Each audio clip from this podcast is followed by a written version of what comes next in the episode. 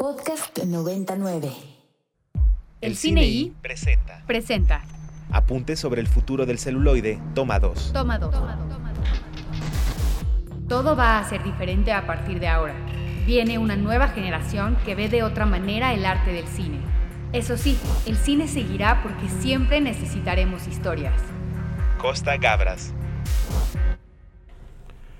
12 con 2, segunda hora del Cine I del viernes 17 de marzo del 2023 o del día que usted quiera, a la hora que usted quiera. Si está escuchando la versión podcast de este programa, yo soy el More y estoy muy contento de seguir compartiendo micrófonos con mi queridísimo Ricardo Marín, orgullo de Minatitlán, Veracruz. Una hora más del cine y saludos a toda la banda de Minatitlán.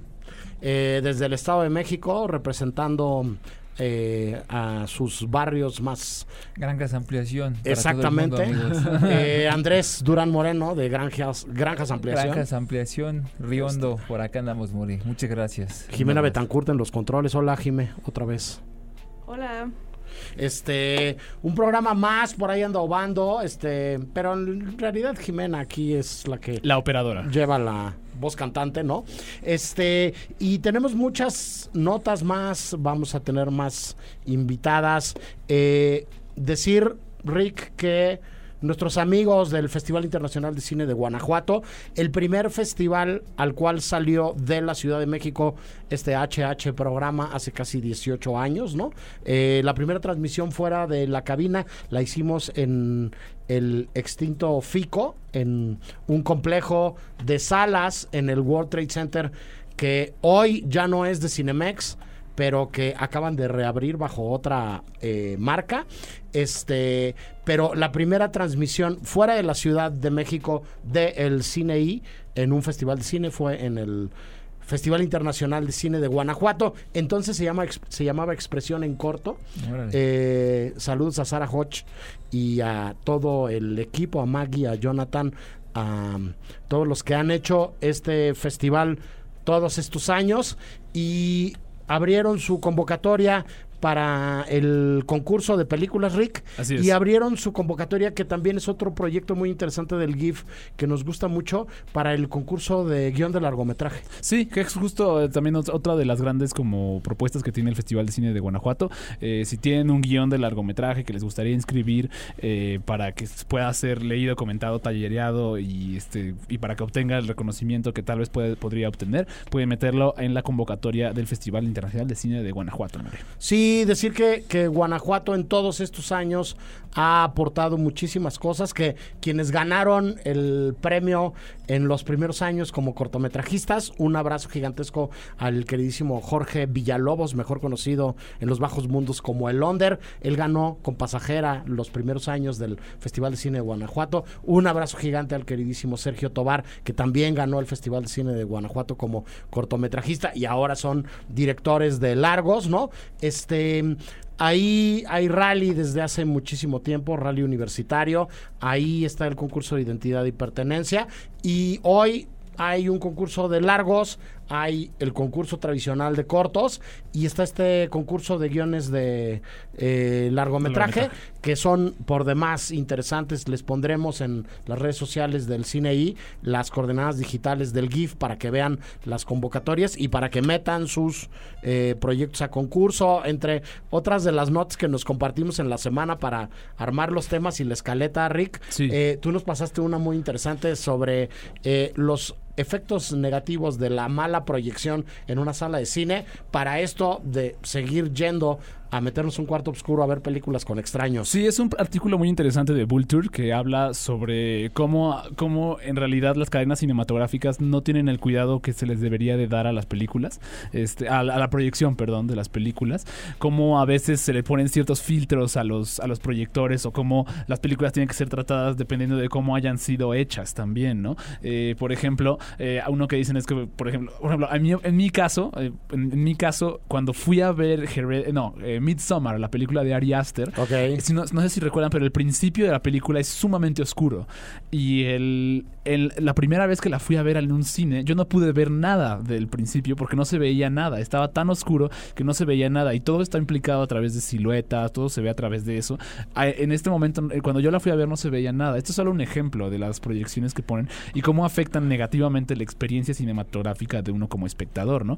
Normalmente las películas se hacen desafortunadamente en salas muy diferentes a las que se, en las que se exhiben finalmente, ¿no? El cuidado que se le da a la sala en la que se hace la película no es el mismo que el cuidado que se le da a la sala donde se exhibe la película. Es- son como muy, muy diferentes. Especialmente es muy diferente ver donde los directores ven sus propias películas, ¿no? Spielberg Claro. tiene su propio palacio enorme para ver sus, sus películas Su en una, en, una en una sala de extremo cuidado, mientras que uno tiene que verla en el Cinepolis Popotla, Sí. ahí como en, en unas condiciones terribles, o sea... Sí. sí, este, Andrés. Para esto, fíjate que también me llamó mucho la atención y recuerdo una conversación que tuve con el querido Manuel Caballero, quien fuera profesor acá de, de dirección técnica.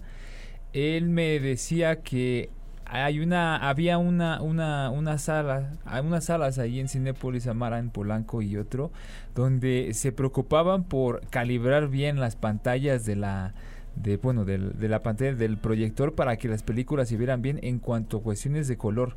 Por eso él, eh, recomendaba la clase y a mí también personalmente que me fuera a ese justamente hasta la fila a la que me sentara para yo poder tener todo esto, ¿no? Sí, Sí, este, díganos románticos, ¿no? Este, ha desaparecido la figura del proyeccionista. Sí. Este, todos pensemos en Alfredo, en Cinema Paradiso, ¿no? Sí. Que puede saber que la película está fuera de foco simplemente con el sonido que produce el proyector, ¿no? Eh, habiéndose quedado sin vista después de un accidente, ¿no? Este, y, y este, y está también la figura del director viendo su película proyectada en una sala de cine donde no está bien la mascarilla, el proyecto, el foco del proyector está viejito y ya no tiene eh, el, el poder que necesitaría para que la película se vea Sí. de la manera ideal, ¿no? Este y muchas cosas el más. artículo menciona problemas como incluso este pensar en que ciertos filtros que se le dejan a las películas que se, cuando se exhiben en 3D y que no se les quitan justo a los proyectores se quedan y hacen más oscura una, una proyección.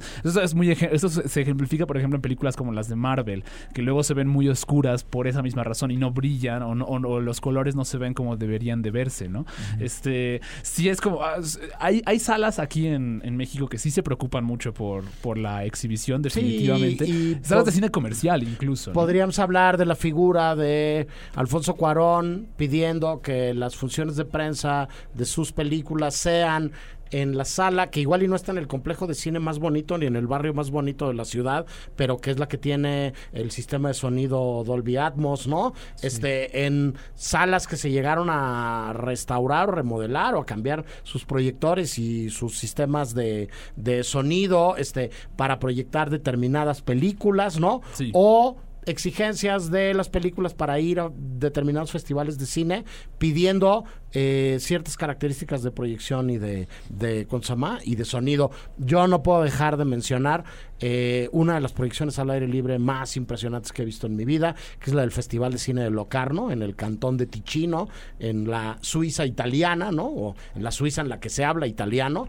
este, con un sonido 5.1 THX certificado en una plaza pública, una pantalla de 50 metros lineales y este em, y 8000 sillas que se ponen todos los días para, para que la gente que va al festival vea la película. ¿Y qué ¿no? película vieron? Este, no, pues todas las películas de todas las noches del Festival de Cine de Locarno. Yo ahí vi eh, The Girl with All the Gifts. Ah, claro. Yo ahí vi Ruby Sparks. Ay, qué padre. Yo ahí vi Lore. Yo ahí vi este eh, un, un montón de películas. Y justo eh, la, exhibición no sería tanto un, un problema si no fuese como que hay, hay obviamente como insignias que tratan de salvar la... No, no salva porque no necesita que la salven pues, pero que tratan de como reivindicar, que se, que se continúe la experiencia cinematográfica, gente como Christopher Nolan, Steven Spielberg, etcétera. Eh, no obstante, esto se dificulta cuando uno paga pues una cantidad considerable de dinero por ir a ver Claro. una película que está mal proyectada cuando la verdad por un este por una cantidad pues algo elevadas, sí, Claro. pero este, pero razonable. Uno puede, puede tener esa experiencia cinematográfica con un excelente monitor en su propia casa también. Entonces, ese es el problema de, la- de- de hacer mala exhibición Y cinematográfica. es- estará siempre la discusión sobre si es lo mismo ver o no una película en tu casa. Sí, claro. Este, y lo que importa verla con más gente. Este, ya le dijo Spielberg este, a Tom, Tom Cruise, tú salvaste la exhibición, Tú salvaste ¿no? la exhibición, ¿no? Este, oigan, Sí, ¿qué pasó? perdón, eh, vamos a seguir hablando más de esto porque es un tema que da para muchas cosas. Sí. Pero hay un evento esta semana organizado por la Comisión de Filmaciones en el antiguo Cine Cosmos, ¿no? Sí, sí, sí. Donde se están presentando muchas cosas que tienen que ver con la industria y se dieron esta semana una serie de datos de cómo ha crecido eh, la industria de las filmaciones en la Ciudad de México y de cómo eso va a impactar de una manera positiva, este, no nada más en la economía de la ciudad, sino en que no se ralentice, no se vuelva más eh, lenta, no se detenga esta inercia positiva de producciones que ha habido en nuestro país. Vamos a seguir hablando de esto, luego damos más números y damos más detalles, pero todos los que están en el cine Cosmos ahorita, en las, en los eventos, en las mesas redondas, en las proyecciones, este, saludos desde acá y enhorabuena para la comisión de filmaciones. Este, decir que entre los estrenos de esta semana, mi queridísimo Rick, la película grandota del fin es Shazam. Shazam, La Furia de los Dioses, secuela de la original Shazam. Que yo vi la original y no fui tan fan, la verdad. Me divirtió muy poco, pero sí, yo, sí. yo te creo todo lo que me digas de Shazam. Se, Eh, estrena también, se estrena también una película llamada Oso Intoxicado. Eso. Que, que está. Siento que es una oportunidad ultra desaprovechada no haberle puesto cocainoso. Pero, pero en Estoy fin. completamente de acuerdo contigo. fin, este- a mí me llama mucho la atención los carteles Sí. y el póster. Trece exorcismos es la película de terror que se estrena este fin de semana Así junto co- con Brujería. Junto con Brujería, exactamente. O Este- propuesta mexicana de Christopher Murray, Este, decir que muchas de las ganadores de los Óscares siguen en el Consama, en el circuito comercial, que en Cineteca está una versión restaurada de Los Caifanes. Así es. Tú viste una versión restaurada increíble en Cineteca también Bueno- de una película en, en 35, ¿no? Bueno, yo, yo bueno, primero vi ayer, ayer pasa, fue una proyección especial, fue Sí. una proyección especial en 35 milímetros eh, de eh, Flor Silvestre, justamente gracias al, gracias al, este, ¿cómo se llama? Ay, al ciclo de cine, cine azul que está recordando justamente las colaboraciones, este, culturales que tiene Frida Kahlo, la Casa Azul y el Museo que a con, con ellos luego, ¿no? Sí, sí, se- se- estaría muy bien, la verdad. Eh, pero también pude ver justo esta restauración de los caifanes. La vi en el Cinema IFAL,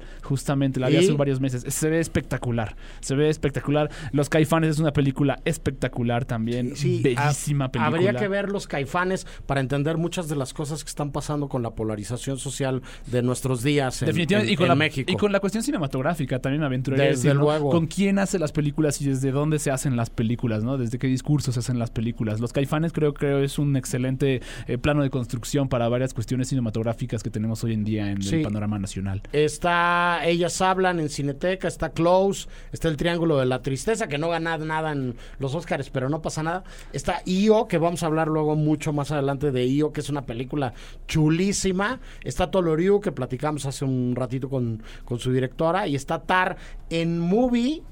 Está La La Land, acaban de ponerla recién en Así la es. plataforma. Está...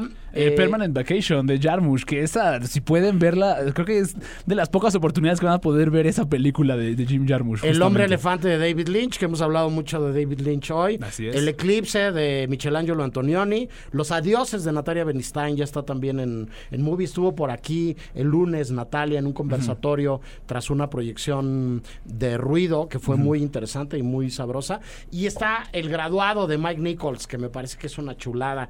Y en Netflix, decir que está la ganadora de cuatro Óscares sin novedad en el frente. Está Bebé Elefante, ganadora del mejor documental cortometraje. Cortometraje, sí, sí. Eh, está RRR. Ganadora del Oscar. este, está Pinocho, ganadora del mejor Órale. largometraje de animación. Y no ganó nada, pero ahí está, si quieren ver la interpretación de Ana de Armas, está Blonde. Blonde, claro, otra de las películas excesivas y como fuertísimas y sobreestimulantes de las que nos presentaron los Oscars este año, justamente. Correcto. Y dicho lo anterior, vámonos con algo de música para dar pie a nuestra siguiente entrevista. Yo le voy a seguir diciendo cocainoso, entonces Venga. vamos con la banda sonora de cocainoso. Me parece Esto- perfecto, es- la nombraremos así de ahora en adelante. Esto es de Trail of esto es Trail of Tears de la cantante Ca- Kathy D.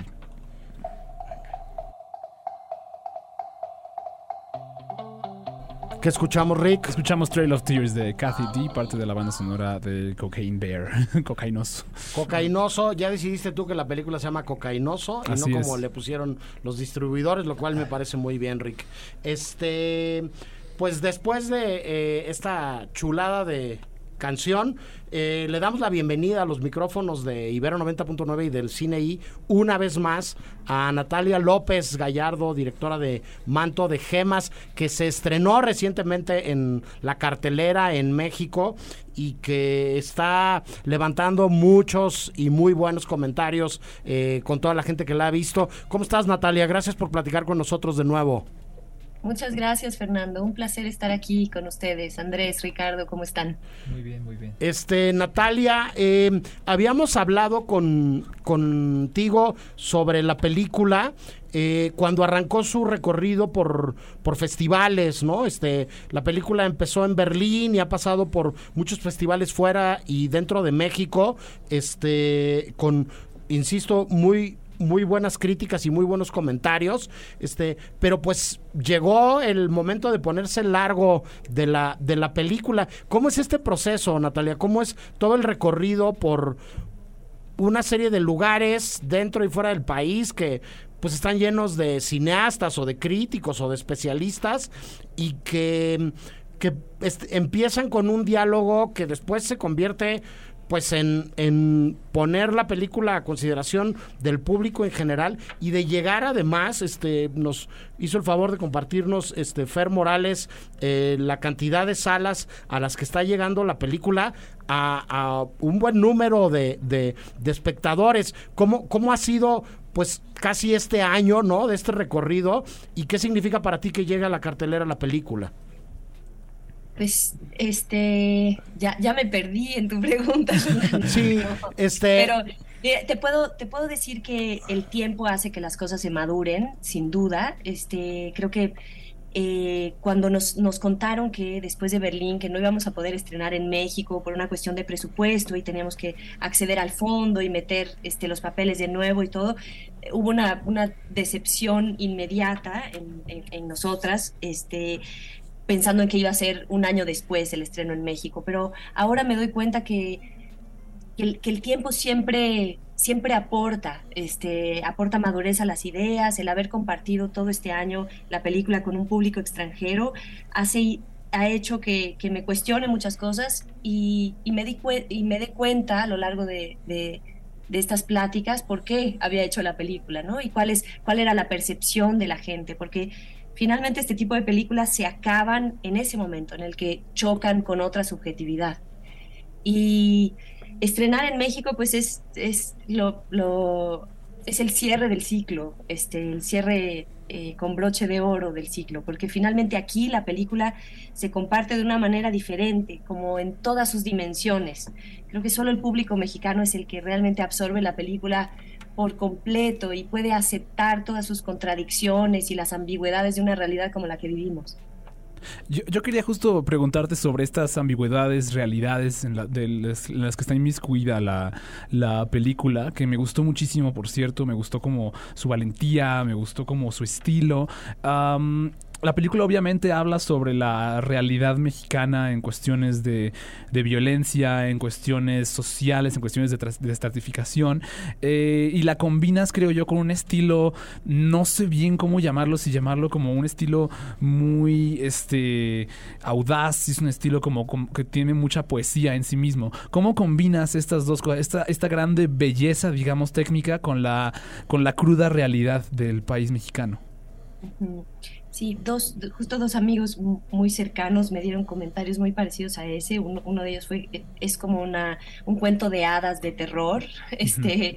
y el otro me dijo que, que no había visto últimamente como el horror y la belleza tan, tan pegaditos, ¿no? Uh -huh. y, y creo que es algo que, con lo que nosotros vivimos. Es, en, en, México es así, México es un, es, un, es un lugar bellísimo, lleno de potencialidad, de fuerza, de claridad. De hecho, uno se cuestiona cómo en una sociedad con una vocación de tanta nobleza puede nacer esto, ¿no? Sí, claro. Este, tanta violencia. Entonces, eh, efectivamente, en un lugar con, una, este, con esa vocación nace ese extremo de violencia. Entonces las dos cosas conviven y no son contradictorias. Este, para un europeo puede resultar contradictorio eh, o, o, lejano a la realidad que un criminal sea amoroso con sus hijos. Este, pero creo que eso es, eh, bueno, nosotros lo aceptamos de una manera natural porque, porque lo, lo, lo, vivimos. Y eso es porque estamos muy acostumbrados a una narrativa en particular, me parece, Ricardo. Creo que estamos acostumbrados a que, a que, las, a que la narrativa esté por encima de todo, a que cada escena nos informe datos ¿no? para contar una historia, para llegar a un final. Este, nos olvidamos del cuerpo y de la experiencia misma de cada momento. Para mí el cine es, un, es, un, es la creación de un espacio, una experiencia sensorial, finalmente, un espacio emotivo, una experiencia sensorial donde se comparten este, subjetividades ¿no? del creador y del, del, observador. Y que ahí está, hay, hay una narrativa, y hay una narrativa que es parte de todos los instrumentos de la orquesta, igual de importante que el, que el violín o que el, que el bajo, ¿no? Este, entonces, em, creo que efectivamente esa, ese estilo que, que, es el que tú le hablas nace de, de, una, de algo que vivimos en México, que es real, sí. y de mi concepción del cine, que, eh, que creo que realmente a través de la forma es, eh, eh, podemos transmitir la visión de alguien. O sea, la forma no es el envolvente, la cáscara de algo, es eh, eh, el, modo de, ver una realidad. ¿no? O sea, no amamos a Dostoyevsky por las historias que nos cuenta, lo amamos por la forma en que nos cuenta. Precisamente eh, pensando en esta visión, Natalia, ¿cómo, ¿cómo concebiste Manto de Gemas, siendo que además de dirigir, tú también has escrito, tú también has editado, tú también has producido películas. En Natalia como directora, están también todos estos otros saberes o estas otras disciplinas que, que, has trabajado antes en el cine o, piensas como directora solamente como directora, Natalia? Creo que, creo que es difícil pensar solo desde una dimensión, ¿no? O sea, eh, tengo más de 40 años y soy madre también, entonces ya todas esas capas están en uno. Este, cuando en la vida has experimentado, has trabajado en ciertos campos y eres ciertas cosas o te has ido formando, todo ese paquete te acompaña a cualquier misión que tengas en la vida. Entonces, este, creo que casi todo lo que he aprendido en el cine ha sido eh, eh, absorbido de los directores y directoras con las que he trabajado y del, del exhaustivo y mental este, análisis que es el montaje. ¿no? El, montaje realmente es una labor muy cerebral y muy analítica. Entonces, sí, creo que todo el paquete va conmigo a, a, emprender este, este proyecto y creo que son proyectos, como es una primera película, eh, que, que, donde uno tiene que hacer todo, este, realmente están dentro de ti en todas las capas y tienes que participar en todas las etapas, me parece, este, para que el resultado sea el que, el que sentiste al inicio, el que, la forma que imaginaste. Esta, esta versatilidad de la que hablas, creo yo, también se ve reflejada un poco en, hablando en cuestiones materiales, digamos, de la película, en cómo este en cómo se combina muy de manera muy interesante la actuación de, de pues, digamos de veteranos de la actuación en el cine mexicano con, con, personas que lo llamaríamos no actores o actores no clásicos, actores no entrenados, digamos, en actuación académica, ¿no? Este, para ti cómo fue esta combinación? Sí, creo que em, una vez más por ser primeriza eh, no tenía ninguna herramienta clara ni ningún método para acercarme eh, a los actores o a los, a los no actores sino a través de, las intuiciones de la relación que yo quería construir con esa persona. Y me di cuenta a lo largo del casting que lo que quería construir con esa persona era confianza, este, una profunda confianza y sentirme absolutamente cómoda para abrir este, todo lo que sentía ante esa persona y que esa persona sienta lo mismo ante mí. Entonces, esa fue mi búsqueda realmente. Obviamente, este, busca ciertas, ciertas características de los personajes este, y después trabajas con, con, las personas de una manera ligeramente diferente.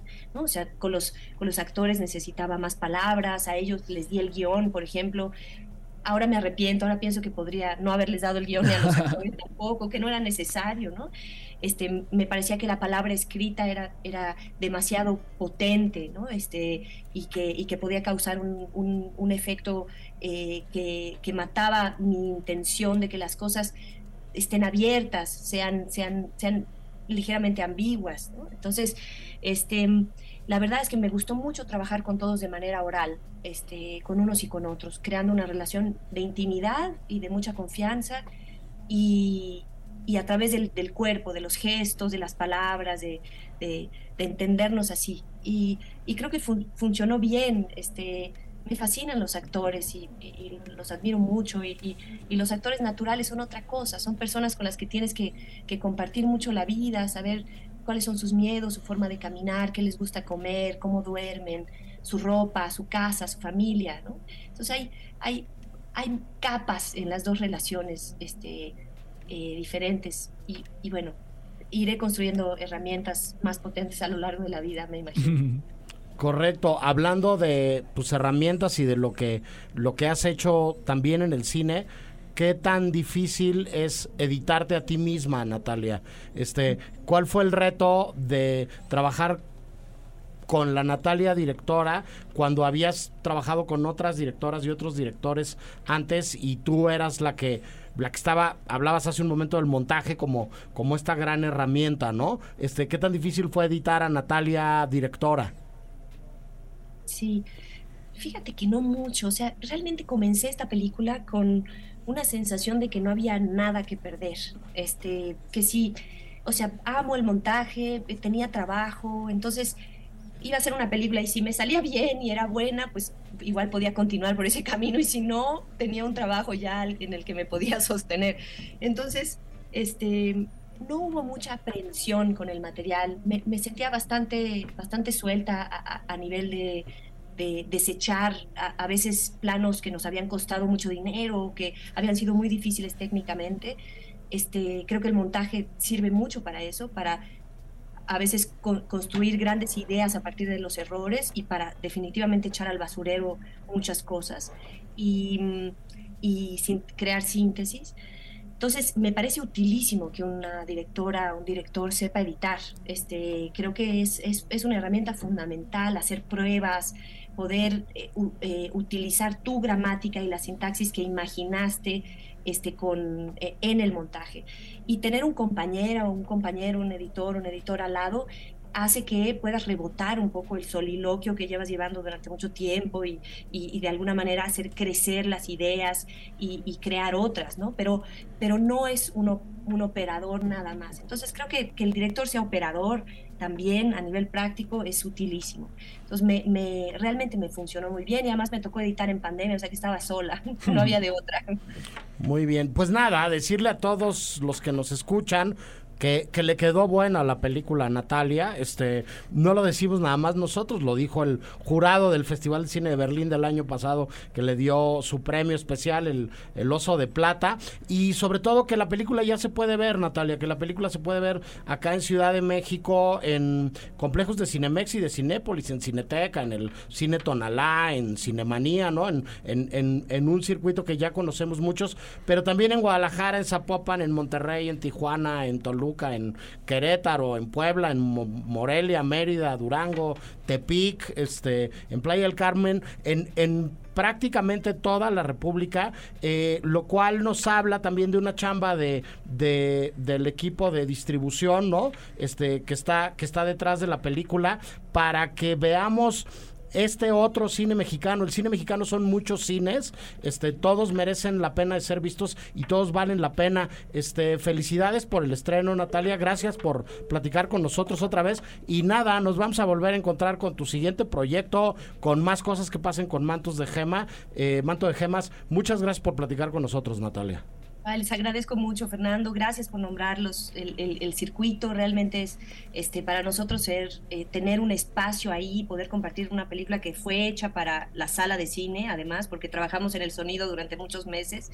Este, es, una, es una bendición. Efectivamente, el trabajo de piano de la distribuidora es eh, fantástico, fantástico y, y, esperemos que duren salas. Gracias a los tres por platicar conmigo, por volver a tener interés en la película. Les agradezco muchísimo y un abrazo a todo el público.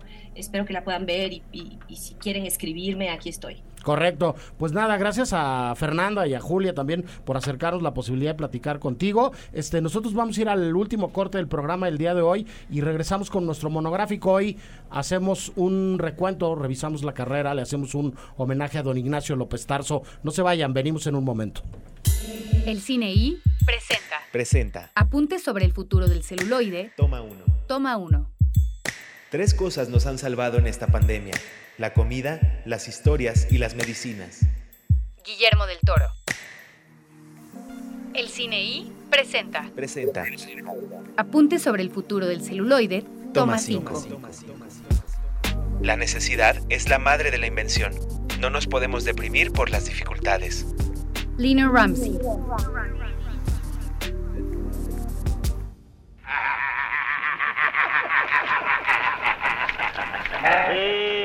Tú te burlas porque siempre has sido un muerto de hambre, patota. Pero yo no. Cuando era niño vivía en una casa grande. Ah, chica, chica, chica, chica. Casa propia. Porque entonces mi padre era dueño de medio salvatierra, mira, ¿verdad, Dios? Hasta que lo mataron una noche a machetazos. Se lo decía el viejo pedorro por vampiro. Órale, respete a los muertos, cabrón. El cine y Ignacio López Tarso, toma 2. Tras un inicio incierto en el cine que hacía dudar al debutante Ignacio, vendrían pronto en su carrera fílmica grandes éxitos que lo posicionarían como un actor de renombre, y a trabajar con directores de la talla de Luis Buñuel, Emilio el Indio Fernández, Julio Bracho, Luis Alcoriza, Carlos Enrique Taboada y Rogelio González. La verdad, al mirarte pensé que ya no me quedaba tiempo ni de probar un bocado. Cuando tú te apareces ya no das tiempo de nada. Y entonces calculé que si te daba la mitad y comíamos parejo, mientras tú comieras, comería yo también. Si hubiera que hablar de sus papeles memorables, dentro de una carrera de más de 70 películas, tal vez la primera que se impone es Macario, clásico instantáneo de la cultura nacional, donde, bajo la dirección de Roberto Gabaldón y fotografiado por Gabriel Figueroa, López Tarso consigue uno de los personajes más trascendentes de su trayectoria. A un precio tan alto como nunca lo soñaste, soñaste, soñaste. ¿Conoce usted al individuo que acompañaba anoche a Catarina Llorente? No. ¿No nos lo podría describir? Y ya dejen en paz a mi hijito. Él no tiene nada que ver con esa gente. Usted no se meta, señora. Él es muy bueno. Me ayuda en todo. Ahora mismo estaba rezando el rosario conmigo. No se preocupe, señora. Solo queremos que su hijo nos ayude a encontrar al tipo que estranguló anoche a la catita.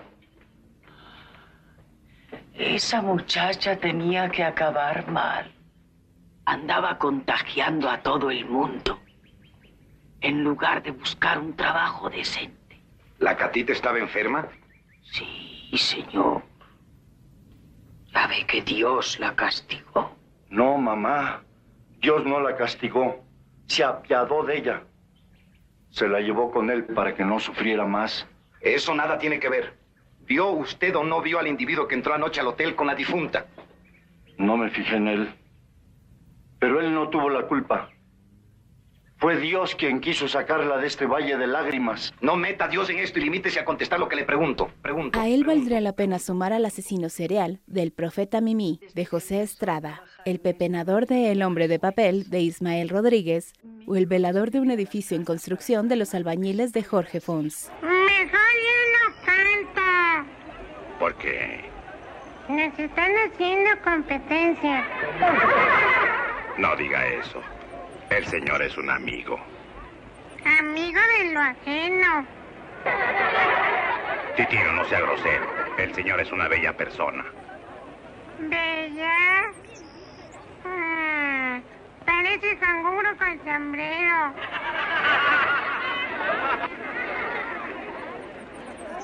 Oye, ¿de qué museo te escapaste? Contéstame. Ah, eres mudito. Lo mismo interpretando guiones escritos por Carlos Fuentes y Gabriel García Márquez adaptando a Juan Rulfo que adaptaciones de novelas de Bruno Traven y libretos de Vicente Leñero. El trabajo de López Tarso trascendió fronteras y formó parte de algunas de las páginas más brillantes del cine nacional. tostado de gran alzada, orejano, con fierro en ese marcado en el anca. Se perdió del corral de don Secundino Colmenero. Oye, Nicho, ¿y don Secundino? ¿De qué corral se lo robó antes? Todo en el mundo es robar y el que dude que haga cuentas.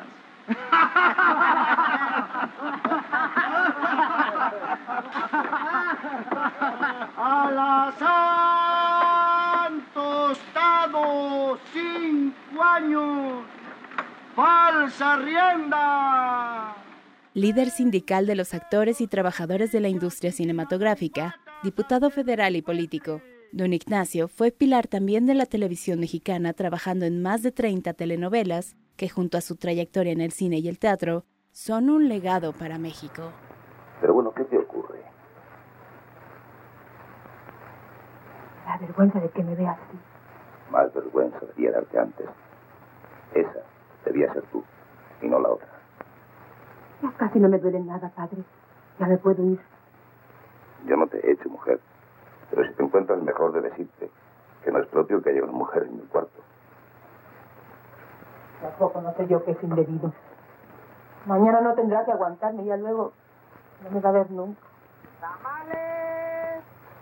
¡Calientitos los tamales! Tamales, padre.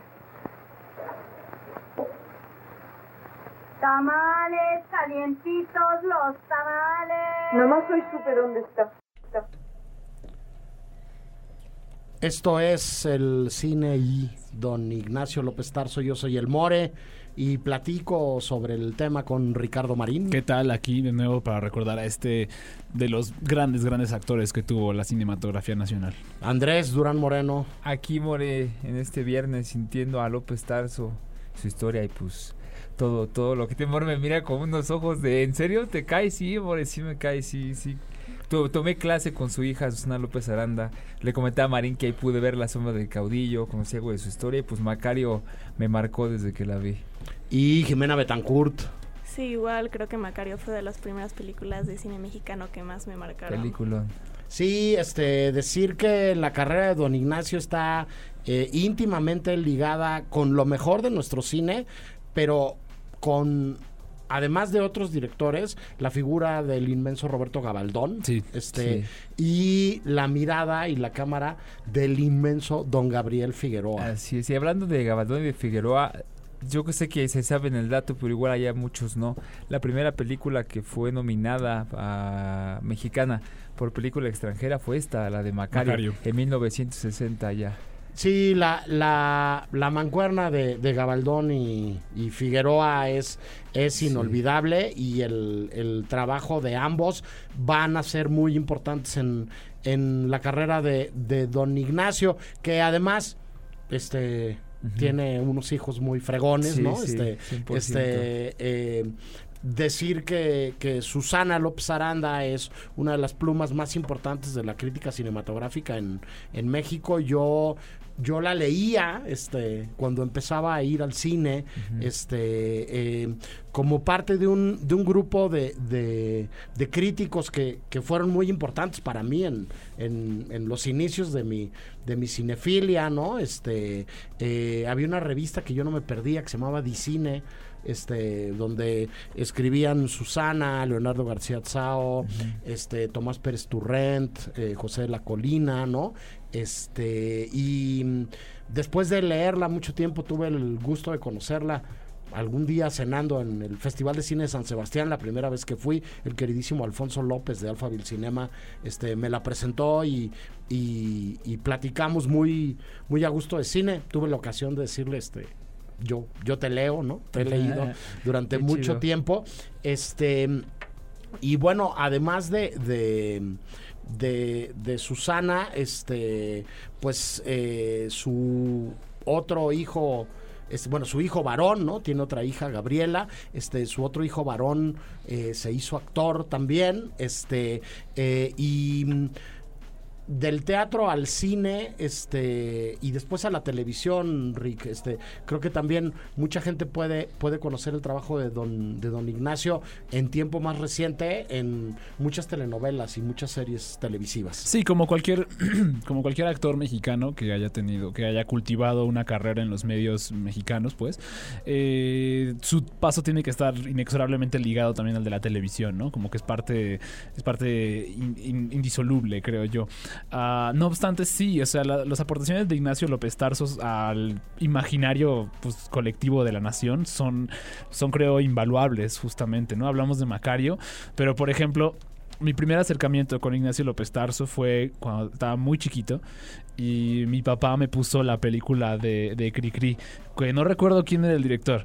Pero este. Pero a la fecha yo la verdad no me imagino. Sé, cómo se ve Cricri, sé cómo es Cricri en la vida real. Pero yo la verdad, la imagen que tengo de Cricri es más la de Ignacio López Tarso, por la película esta en la que, en la que él interpretó su vida, justamente, ¿no? Por supuesto, este termina siendo, este, a ver, con lo que nos quedamos nosotros eh, a nivel de recuerdos o de memorias de las cosas, eh, no es con lo que realmente fue, sino con lo que terminamos eh, acordándonos, ¿no? Sí. Este, y, y es como uno de los mecanismos de la memoria este, más divertidos y más interesantes, ¿no? Este, que, que acaba, eh, o los recuerdos son de uno y en los recuerdos de uno las cosas son, el guion lo escribe uno también, ¿no? Ajá, exactamente. Entonces, ese es, digamos, el recuerdo más como memorable que yo tengo así de Ignacio López Tarso, del actor López Tarso, por esta, por esta interpretación. No obstante, creo yo que eh, cada, cada uno, como tú dices, cada uno escribe su propia película, ¿no? Entonces cada uno tiene su propio referente, su propio arquetipo Es de de- que Tito relaciona. Davison, Tito Davison, justamente, sí, Este, exacto. Aunque de López Tarso podemos decir que trabajó con Buñuel Sí. en Nazarín, que trabajó con... este, Con Chano Ureta, trabajó con Chano Ureta, sí. con el Indio Fernández, con Ismael Rodríguez. Este, hablábamos fuera del aire, que también es de mis favoritas de, de Don Ignacio. A mí El Hombre de Papel me parece una película Genial. Sí. Gigantesca, ¿no? Y me parece que es un, un melodrama con, con letras mayores, este, de, ¿cómo se llama? De, de un poder, este, este, gigantesco. Sí, Andrés. Sí, mencionar que estaba tratando de recordar en dónde más había visto a López Tarso sin que fueran estas películas icónicas y me acordé que por ahí del 2007 estaba pasando por la televisión mexicana una cosa que se llama El Pantera. Y él Oh, era, sí, él era el claro. general. Y de hecho le fue Por bastante bien a esa serie. Yo, de hecho me gustaba mucho.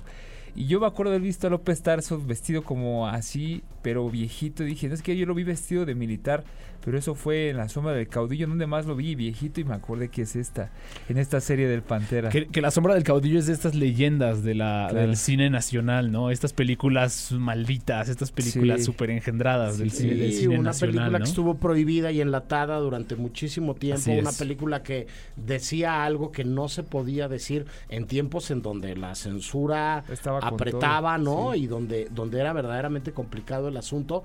Y este y donde personajes como don, don Ignacio además hacían un montón de cosas distintas. Él, él llegó a hacer muchos espectáculos musicales, eh, cantando, pero también declamando eh, leyendas de la Revolución Mexicana, por ejemplo.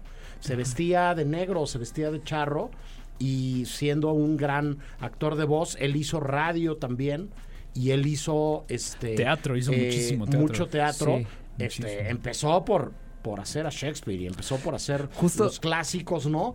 Este, un poco tarde, eso, eso lo, lo menciona la segunda cápsula que vamos a escuchar en un momento. Él, él llega un poco tarde al, al teatro Sí. porque él empieza a estudiar en Bellas Artes a los 24 años, ¿no? Hoy que las vocaciones son muy tempranas, ¿no? Y hoy que todo el mundo empieza a actuar este, este A los 15 años. o, o a, Sí, o a a los, los seis en un tres comercial, meses, ¿no? Como sí, sí, Sofía. Coppola, ¿no? Este, que, que es, es el, el niño del bautizo en, Sí, sí, sí. en El Padrino, ¿no? Este, pero em, finalmente em, se, se construyeron muchas leyendas y muchos personajes alrededor de él. Después de que él hizo todos esos espectáculos, yo me acuerdo mucho que había un humorista que hacía unas columnas sobre política y sobre comentarios sociales en el noticiero de la noche de Jacobo Zabludovsky en 24 horas en, en el canal 2 este que era un personaje que en lugar de ser este Nacho López Tarso era Tacho López Cuarzo. Y sí. era una imitación de este eh, hombre mexicano fuerte con bigote no este con sombrero de charro que decía las cosas y que iba a editorializar haciendo versos eh, para comentar la vida política del país. Y este y hacía su colaboración este comediante digamos a partir de este personaje inspirado en Don Ignacio y siempre le decía Jacobo Zabludowski, buena rima, Tacho, buena rima, ¿no? Y algún día dijo algo que estuvo este pasado de tono, que fue su última colaboración en el en el ¿cómo se llama? en el programa y la leyenda urbana, este, al menos los recuerdos que tengo yo de ella, este eh, fue que Zabludowski le dijo, buena renuncia, Tacho, buena, Buena renuncia, ¿no? Este, pero había este personaje que era Tacho López Cuarzo, que salía editorializando en eh, verso, haciendo rimas en el programa de Jacobo Zabludowski y que estaba in- inspirado en Don Ignacio y en sus espectáculos de corridos. Qué loco, pero fíjate que también pensé en, bueno, en la trayectoria del, del personaje de Ignacio López ahora que lo mencionas en aspectos políticos. Por ahí leí que hasta fue diputado federal en, Sí. en una, en algo así como Silvia Pinal, ponle tú Silvia Pinal, como esta, se me olvidó su nombre, Carmen. Carmen Salinas. Carmen Salinas, una cosa A ver, Carmen don Ignacio Salinas. fue diputado federal, Ajá. don Ignacio fue presidente de la Asociación Eso Nacional de. Actores y fue presidente de la Asociación Nacional de Intérpretes y fue líder sindical del Sindicato de Trabajadores de la Industria Cinematográfica. Nomás para que Las vean. cuatro cosas, era priista de hueso colorado y estuvo muchos años metido en la política. Creo que esto puede ser como un pie para escuchar la segunda cápsula Ajá. y regresamos para dar recomendaciones y para cerrar el programa del día de hoy. El primero de ellos, un hombre al que yo admiro mucho, que todos admiramos mucho. Hombre de por ahí, de aquí, de cerquita, del estado de Morelos. Un hombre de mirar profundo, que hablaba poco, pero pensaba mucho. Hablaba tan poco que todo su ideal lo concretó en solo dos palabras. Tierra y libertad. Pepe Nador, profeta, campesino, soldado y albañil, general y dictador, tenorio, médico, maestro y cura, Macario y Cirano, Porfirio Díaz y Pito Pérez, el cine y Don Ignacio López Tarso. Una vida dedicada a la actuación. El cine y Don Ignacio López Tarso. Toma uno. Todo ese guajolote es para ti solo. Tengo mucha hambre. Un hambre muy atrasada. Hace miles de años que no como. No podrías convidarme un pedazo. Aquellos que saben de actuación dicen que un intérprete es tan bueno como su capacidad para encarnar personajes distintos. Si ese es el caso, Ignacio López López, quien nació un 15 de enero de 1925 en la Ciudad de México y fuera mejor conocido como Ignacio López Tarso, cuenta con las credenciales para ser señalado como uno de los mejores actores de nuestro país. ¿No te molesta que platiquemos? Seminarista, sargento primero, agente de ventas y bracero. El destino vocacional del joven Ignacio estaba en la realidad lejos de la iglesia, el ejército y el comercio, y su vida cambiaría definitivamente al encontrarse con el teatro. estudiar en la Academia de Arte Dramático del Instituto Nacional de Bellas Artes, ser discípulo de Javier Villairrutia y Salvador Novo, lo marcarían para siempre como lo haría debutar en el teatro, interpretando los textos más importantes de Shakespeare. De las tablas al cine, solo hay un paso, que transformar parte del grupo Teatro Estudiantil Autónomo y la Compañía de Teatro Clásico de México lo llevó pronto a debutar bajo la dirección de Chano Urueta en La Desconocida.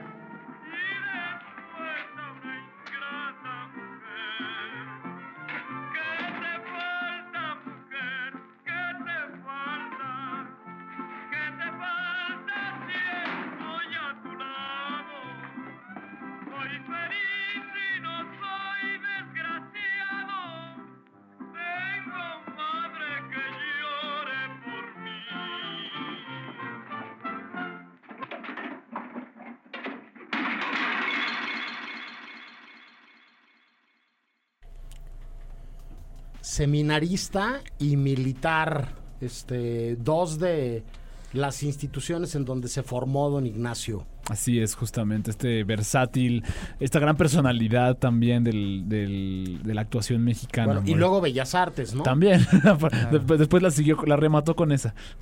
formando grupo, parte de grupos de teatro universitarios, estudiantiles, experimentales, ¿no? Y convirtiéndose en miembro de la compañía nacional, este, y llegando a interpretar papeles primero de Shakespeare, ¿no? Luego de eh, los clásicos del teatro español, este, y después de cualquier otra cosa. Yo, yo me acordaba, este, el otro día que hicimos un enlace con Mario Campos en Radar, este, de una de las puestas en escena más famosas de la carrera de Don Ignacio, donde eran el- en, en escena él y Héctor Bonilla en una obra que se llama El Vestidor este eh, que precisamente dialogaba con lo que sucedía en el camerino, ¿no? Este, antes de entrar a escena y con la adrenalina, los nervios y todas las emociones que embargan a, a la gente de las tablas, ¿no? La gente del teatro antes de empezar este eh, La función- la función, ¿no? Sí, sí, sí. Este, lo que sucede justo antes de empezar la función. Ya, ya, ya, justamente. Sí, no, pues eh, como tú decías, él entró tarde al teatro, pero recuerdo que, que cuando se dio la noticia de su fallecimiento, un buen de gente empezó a compartir videos de, de, de don Ignacio López Tarso en el teatro, eh, interpretando, y yo recuerdo uno particular que fue de él interpretando al Rey Lear, en, eh, pues, en El Rey Lear de Shakespeare, justamente con Cordelia, junto a él justamente, y es como una de estas interpretaciones con muchísimo aplomo, con muchísima, con muchísimo compromiso notable que tenía el actor ahí ante, an- en escena ante su público, justamente. ¿no? Creo que, creo que si algo tenía Ignacio López Tarso era como este compromiso ante el arte escénico que es evidente en todos sus papeles, creo. Sí, era un caballero y una persona extraordinariamente profesional. Yo tuve el gusto de conocerlo y dirigirlo un momentito Ay, no me en mi pasado de este productor y director de campañas publicitarias para, para programas de televisión. Él era parte del reparto de, de una novela este, de Televisa este, y tuve el honor de dirigirlo en una mina este, un momento. Este, pues por supuesto que un recuerdo entrañable, ¿no? Y, y una persona, este, apenas, este, eh, pude trabajar con él, pero, pero un recuerdo muy bueno. Este, Jiménez, si te pregunto una película de López Tarso, ¿tú qué dices? Oh, pues. Macario. oh, Macario, 100%, pero también La Sombra del Cua- Caudillo fue. Ok. Sobre todo por la polémica. Creo Sí, que claro. la hace- lo hace todo. Sí, sí, hoy en día esa película también ha cobrado una dimensión muy especial, ¿no? Claro. Gracias por hacer que sonemos, Jimé. Un gusto. Andrés. Eh, pues ya me ganó Jimena, así que ya me voy. Nada, es Ah. cierto. No, pues échense el Pantera ahí para que lo vean, lo recuerden. Estaba está bien, bien, chida, está la bien, neta. este- A mí me gustaba el Pantera. Yo me sentí el Pantera ahí en el barrio. No, la neta no. Porque me faltaba mucho músculo y más, mucha más estatura y ser más guapo. Decía, decía la cápsula, un actor es tan bueno como papeles distintos y Sí, proyectos claro. diferentes puede hacer. Ahí está. Rick. Ah, yo me quedo con eh, El hombre de papel eh, de Ismael Rodríguez, justamente una película, la vi hace igual mucho tiempo y me dejó muy marcado, especialmente también pues la actuación de Ignacio López Tarso.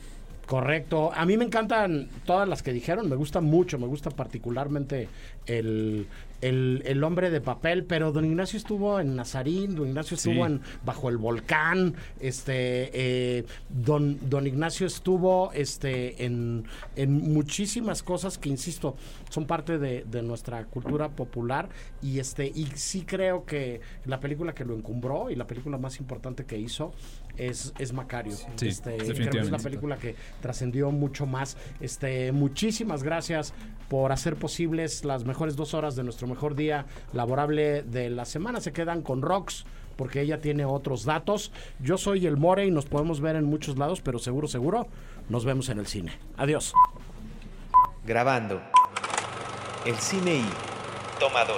Berlín, Morelia, Tesalónica, Wisconsin, Toronto, Guadalajara, Jerusalén, San Cristóbal de las Casas, Locarno, Guanajuato, San Sebastián, Puerto Escondido, Portland, Querétaro, Annecy. En 17 años caben muchos viajes, cientos de transmisiones y muchas entregas de premios. El cine I o un buen pretexto para hablar en la radio de lo que más nos gusta. El cine y. El cine I. Por Ibero 90.9. Contenidos como este, descarga nuestra aplicación disponible para Android y iOS o visita Ibero909.fm.